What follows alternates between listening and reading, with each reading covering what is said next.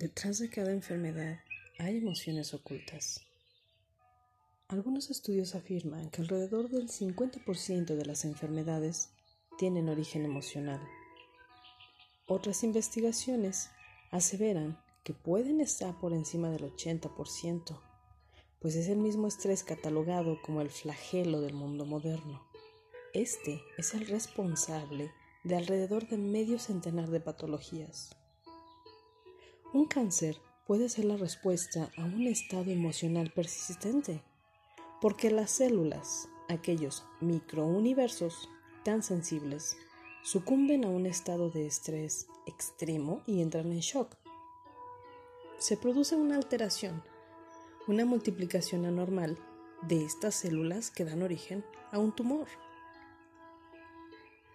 El cuerpo se manifiesta a través de las enfermedades, cada dolor es un llamado del cuerpo porque algo anda mal. La relación cuerpo-mente se refleja en cómo las actitudes, miedos o sentimientos reprimidos tienen la capacidad de alterar el organismo y su funcionamiento.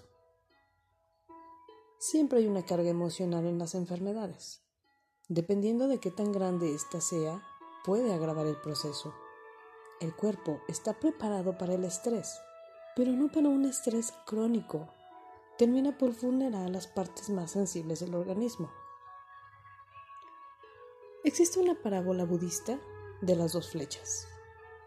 Dice que si alguien nos tira una flecha, el dolor que sentiremos será tal como si en vez de una flecha nos hubieran lanzado dos.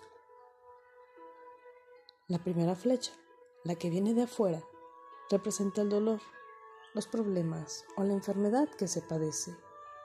La segunda flecha son las emociones, los pensamientos que llegan asociados a esa primera flecha.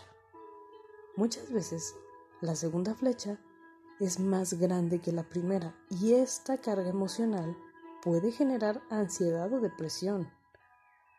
También empieza a manifestarse a nivel físico, activando procesos inflamatorios bajando las defensas o el sistema inmunológico, alteraciones en el colon, tensión muscular, dolores en la espalda o cabeza, entre otros síntomas. Los problemas gástricos están asociados también a procesos de estrés agudo. Las emociones negativas, como la irritabilidad o mal humor, o la impaciencia. Problemas como dermatitis, dolor de cabeza y dolores lumbares, ansiedad y la insatisfacción. Hay emociones que pueden afectar ciertos órganos o funciones. Por ejemplo, la tristeza disminuye el sistema inmunológico y da predisposición a enfermedades respiratorias y digestivas. La ira y la frustración afectan el hígado y la vesícula biliar y además generan tensión muscular. La obsesión afecta los procesos metabólicos y puede facilitar y empeorar la diabetes y la obesidad. Y el miedo puede afectar los riñones y generar afecciones de los huesos y las articulaciones. Los estudios han corroborado que las personas felices son dueñas no solo de buenos pensamientos y por lo tanto de buenas energías, sino que son capaces de manejar mejor sus emociones por lo tanto, mantienen una buena salud.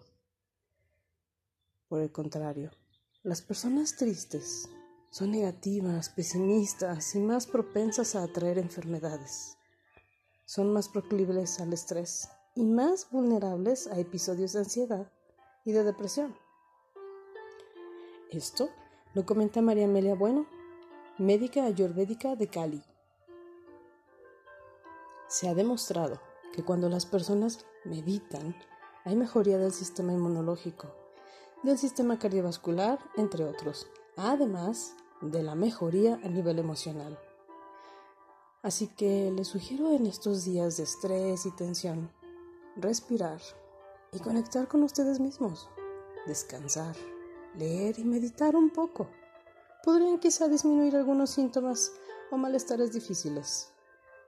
¡Ánimo! que la pandemia aún no termina y tenemos que estar muy fuertes, tanto físico como emocionalmente.